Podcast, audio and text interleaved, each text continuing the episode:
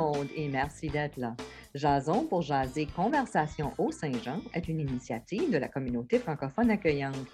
Mon nom est René Morel et aujourd'hui, j'ai le plaisir d'accueillir Édouard Yao Kakou, qui est originaire de la Côte d'Ivoire et qui est dans notre région depuis février 2020. Bonjour Édouard. Bonjour René, comment ça va? Ça va très bien, merci d'avoir accepté de venir jaser avec moi aujourd'hui.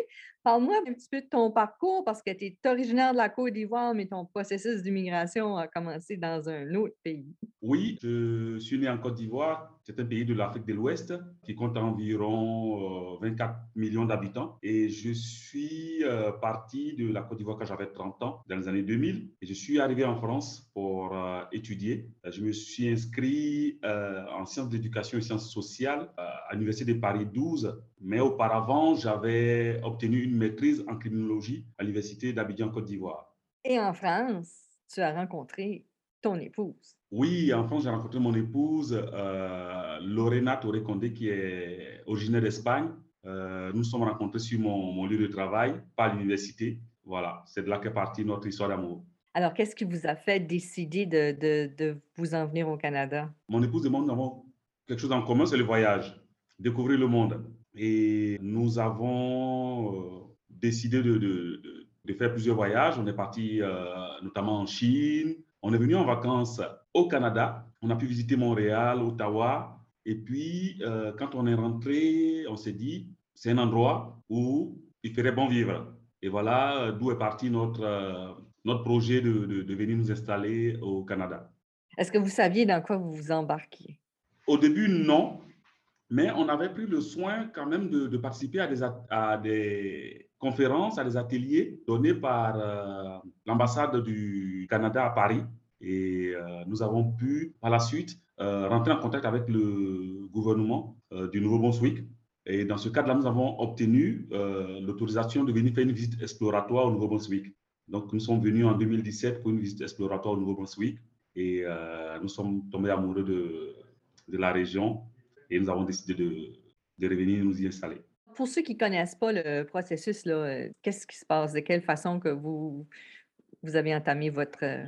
Il y a, plusieurs programmes d'immigration au Canada. Euh, le programme de la visite exploratoire est un programme avec des conditions. Ce programme-là va nous donner en principe la résidence permanente. Et il faut pouvoir avoir les moyens de venir au Canada parce que quand on vient, tout est à notre charge. Donc la visite exploratoire dure, dure 10 jours et pendant ces dix jours, on est, voilà, on est. Vous défrayez vos propres frais, c'est ça? Voilà. À la fin de cette visite-là, on, a un rendez-vous avec un fonctionnaire de l'immigration au siège à Fredericton. On va lui faire comme un, résumé de notre visite et euh, c'est lui qui décidera si euh, on nous donne le OK, euh, ça veut dire l'approbation de la province, pour maintenant faire la demande pour pouvoir venir nous installer. Mais nous, ce qui s'est passé, il y a eu des délais d'attente qui, qui ont fait que, avec euh, l'impatience et l'envie de venir, en fait, on a opté pour un autre programme. Euh, ce programme-là, c'est le programme des provinces avec le soutien d'un employeur. Il dit qu'on obtient une offre d'emploi d'un employeur désigné par la province. Et donc, c'est cette option-là que nous avons euh, choisie. Et nous sommes arrivés en 2018, mon épouse et mes deux enfants à Bathurst pour travailler dans, dans un restaurant. C'est ça que plusieurs personnes ne, peut-être qu'ils ne comprennent pas, c'est que vous venez, mais vous prenez des emplois qui ne sont pas nécessairement dans votre domaine. Tout à fait. Quand on arrive, on a un emploi, mais moi, je suis euh, criminologue de formation. Je trouve un, un, emploi dans la restauration parce que c'est ce que l'employeur euh, pouvait nous offrir. Vous êtes arrivé à Bathurst. Qu'est-ce qui vous a fait décider, euh, après un an et demi presque, de venir à Edmundston? Alors, ce qu'il faut savoir, c'est que quand on arrive euh, dans le cadre de ce projet-là avec le soutien de l'employeur, on a un permis de travail qui nous lie à cet employeur. Et donc, on ne peut travailler que pour cet employeur pendant le temps de ce permis. Et on est à la merci de, cet employeur parce que c'est l'employeur qui va décider de vous envoyer euh, là où il y a un besoin. Et ce qui nous, euh, nous décide de venir à Edmundston, c'est parce qu'il y a un besoin. Edmundston étant entièrement francophones, ils avaient besoin d'un directeur de restaurant qui parlait français. Voilà les conditions dans lesquelles je suis arrivé, et ma famille et moi, nous sommes arrivés à Edmundston. Il faut pas mal de patience euh, pour, euh, pour passer à travers le processus euh, d'immigration. C'est pas nécessairement quelque chose qui est, qui est, facile. Oui, il faut beaucoup de, patience et aussi beaucoup d'argent. C'est ce que les gens doivent comprendre parce que quand on décide d'immigrer au Canada, il y a les frais qu'il faut payer, il y a le, le, voyage, il y a la location des maisons, il, il, y a un tas de choses. Et quand on arrive, on n'a pas l'assurance médicale. Donc, c'est des choses qu'il faut savoir. L'assurance médicale, c'est pour ceux qui ont un permis de travail de plus d'un an, ce qui est souvent rare. Et donc, quand, on a un permis de travail de moins d'un an, on n'a pas droit à l'assurance maladie. Et euh, si on n'a pas d'argent, les frais d'hospitalisation coûtent extrêmement cher au Canada, pas seulement au Nouveau-Brunswick, mais au Canada. Donc, euh, c'est très important euh, d'être sûr qu'on a un peu d'argent pour pouvoir venir. Vous êtes arrivé à Edmundston presque au début de, du COVID. Oui, on arrive presque au début du COVID avec les, les, nouvelles mesures qui sont mises en place par le gouvernement. Et c'est assez difficile parce qu'il y a des enfants qui sont à l'école avec les nouvelles mesures. Mais moi, je subis de plein fouet euh, ces mesures-là parce que je travaille dans le domaine de la restauration. Et la restauration, c'est le secteur qui est le, le plus touché par ces mesures-là. Parce que euh, les gens ne pouvaient pas manger sur place. C'était des ventes à emporter ou euh, des services au volant. Il fallait s'adapter rapidement à, à ces directives-là. Donc, c'était encore un autre défi à relever. Donc, en parallèle, vous avez continué à faire vos demandes de, résidence permanente. Et puis, je crois que c'est la fin de 2021 que les choses ont commencé à tomber en place pour vous, euh, presque trois ans après que, que vous êtes arrivé, c'est ça? Absolument, mais euh, on a eu beaucoup de déboires parce que la première difficulté qu'on a eue, quand on devait venir, on avait payé déjà les frais de, résidence permanente depuis euh, Paris. Et quand on est arrivé, on a soumis notre demande et le fonctionnaire euh, fédéral qui a traité le dossier n'a pas pris le soin de vérifier le reçu de paiement. Et donc, du coup, notre dossier a été retourné et euh, au motif qu'on n'avait pas payé les frais, alors que ces frais avaient été déjà payés à Paris. Euh, sur le dossier, on a envoyé même le cachet qu'il avait mis sur ce reçu-là, mais dans la lettre des refus de la résidence permanente, il a dit qu'on ne pouvait pas traiter notre dossier parce qu'on n'avait pas payé ces frais-là. Et chose paradoxale, deux mois après, le fédéral nous rembourse ces frais-là, en fait. Donc, ça, ça a été la première désillusion. Euh, il n'y avait pas de, de, moyens de recours. La deuxième désillusion, c'est que chaque année, il fallait renouveler l'offre d'emploi et payer des frais pour, pour euh, recruter un travailleur étranger. Mon employeur n'avait pas payé ces frais-là et donc, du coup, quand j'ai fait la demande de, du permis de travail, une deuxième fois, le fédéral m'a refusé ce permis de travail-là. Et donc, le refus du permis de travail, c'est la perte du statut aussi d'être au, Canada. Donc, en fait, on devient un sans-papier dans ces conditions. Voilà, on n'a pas de permis de travail, on n'a pas de statut au Canada. Donc, il va falloir encore engager euh, un agent d'immigration, souvent des avocats, pour pouvoir faire des recours pour euh, récupérer son permis de travail et son statut. Voilà. C'est pas compliqué comme ça pour tout le monde, mais c'est quand même compliqué pour plusieurs personnes. Oui, c'est assez compliqué parce que le, le processus d'immigration, il est assez opaque, il n'est pas assez clair et euh, le plus souvent, euh, les fonctionnaires ne tiennent pas compte de plusieurs aspects.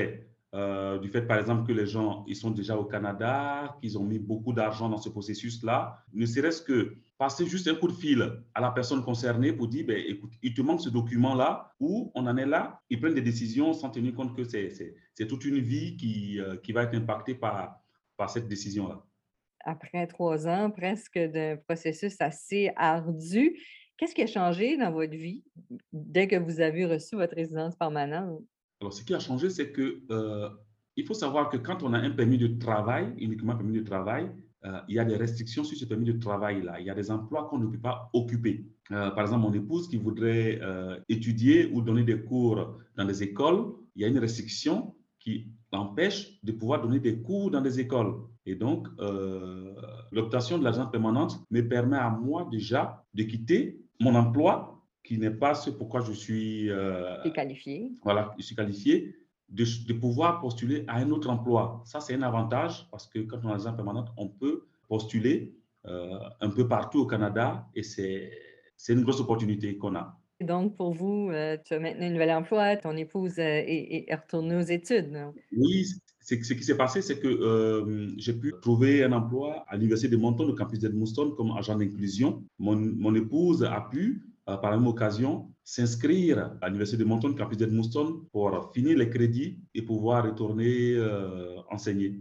Alors, tu ne travailles pas en criminologie, mais tu travailles dans un milieu qui, quand même, euh, utilise tes compétences et, et les choses dans lesquelles que tu as euh, euh, étudié euh, dans le passé. Tout à fait, je ne travaille pas en, en criminologie, mais j'ai aussi étudié les sciences sociales et sciences de l'éducation à Paris 12 et je travaille comme agent d'inclusion. Agent d'inclusion, c'est vraiment euh, un travail qui va aller au-delà euh, de, l'inclusion. Ça veut dire que je vais rencontrer des gens, je vais créer un environnement où il existe une certaine diversité et où chacun se sent euh, bien.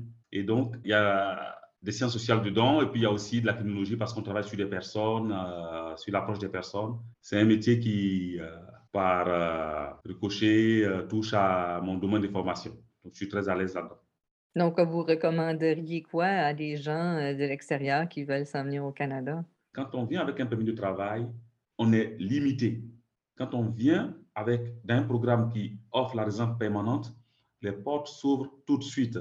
Et c'est assez important de, de, de, de miser sur euh, la résidence permanente. Mais je comprends souvent la détresse de certaines personnes parce que quand on a un permis de travail qui nous permet de partir au Canada, c'est une porte qui s'ouvre. On ne va pas faire la fine bouche dans l'attente d'une résidence permanente. Et la plupart des candidats euh, à l'immigration, malheureusement, euh, n'ont pas assez de moyens pour refuser un permis de travail euh, qui va leur permettre de changer de, de, vie. Donc, c'est un peu ça. Mais quand on est conscient des, conséquences ou qu'on est conscient de comment que ça fonctionne, à ce moment-là, on, on, on, sait à quoi s'attendre. Tout à fait, oui. Voilà. Tous ceux qui, qui décident d'immigrer au Canada doivent être patients, doivent vraiment apprendre les choses sur la région ou la province dans laquelle ils voudraient s'installer. C'est assez important. Ça évite d'être dépaysé, ça évite de subir des, des chocs culturels et autres. C'est assez important de prendre euh, le temps de s'informer et aussi de se poser la question, est-ce que ça vaut la peine euh, que je m'y lance ou pas? Voilà, il ne faut pas le faire sur un coup de tête, il ne faut pas le faire en désespoir de cause. Il faut que ce soit un projet assez euh, mûri. Et euh, dès l'instant où on, on, on, a mûri ce projet-là, on peut se lancer. Et est-ce que tu te sens chez toi maintenant ici ou... Oui, c'est très important parce que euh, quand on décide de, partir quelque part, comme j'ai dit, nous, on était déjà venus en vacances, on avait fait la visite exploratoire et on arrive, on s'approprie l'endroit où on est et on se sent comme chez nous. Euh, voilà, euh, la preuve, c'est que on est maintenant propriétaire d'une maison ici. Donc, c'est un engagement assez fort envers la communauté dans laquelle on vit. Parce que si on n'a pas l'intention de, si on ne se sent pas chez soi, on ne met pas un toit en fait. On se sent bien, on...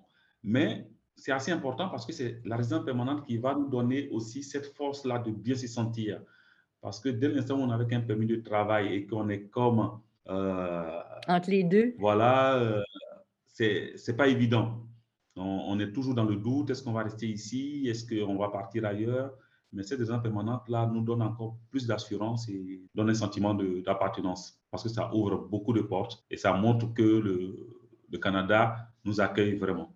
Alors, on est bien content de vous avoir, toi et ta famille, dans notre belle région du Haut-Saint-Jean. Merci d'avoir venu jaser avec moi aujourd'hui. Merci à toi, René. Et merci à vous, chers auditeurs et auditrices, d'avoir été des nôtres. Je vous invite à vous abonner à notre chaîne et ne pas oublier de cliquer sur l'icône notification pour ne pas manquer nos prochains épisodes. Et surtout, n'hésitez pas à partager dans vos réseaux. Cette émission est une réalisation de la communauté francophone accueillante qui regroupe la ville d'Edmundston, la communauté rurale du Haut-Madawaska et la Première Nation malécite du Madawaska dans le nord-ouest de la province du Nouveau-Brunswick. Ce projet est rendu possible grâce au financement du ministère de l'Immigration, Réfugiés et Citoyenneté Canada. Tout droit réservé en cette année 2022. Merci et à la prochaine!